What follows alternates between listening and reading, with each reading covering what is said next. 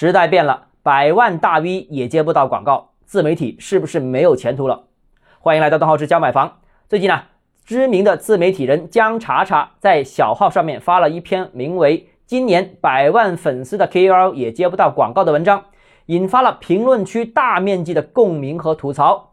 那其他领域我们今天先不说，我们单谈谈房地产自媒体这个领域，去年是大爆发。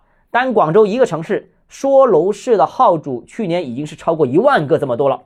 为什么这么多人做地自媒体呢？还不是因为找工作难呗？再加上做自媒体门槛比较低。那现在开个自媒体号和开网约车和做快递小哥一样，都是一个就业的大方向。那有自媒体大咖呢，最近就和我分享了。二零二一年的时候呢，广州自媒体号大概有一千个之多。那一年之后，二零二二年的年底就整整涨了十倍，非常夸张啊！作为众多参与者其中之一，很老实的告诉大家，我认为这个行业其实总体规模非常非常小。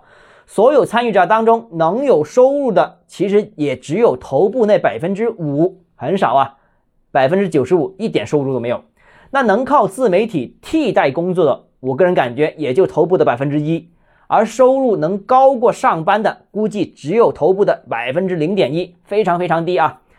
那而且呢，当前还面临着一个很现实的问题：头部大号容易受到舆论监督影响，稍有不慎，号的运营就会受限；而腰部创作者呢，基本同质化是非常严重的，不但看不到任何的增长空间，而且有不断萎缩的这样一个事实。至于尾部的号主，那就更惨了，基本上没有流量，写和没写都没人看。那至于变现的方式呢，在房地产领域，to B 的就就是接广告了，那属于极少数的大号才能做到的事情。另外一方面呢，就是做成交的，那就是有千千万万的号啊。但是就我个人观察，基本上都是守株待兔的模式，内容可能你是每天都输出啊，但是获客纯粹是靠天吃饭。以前有句话，淘金的赚不到钱。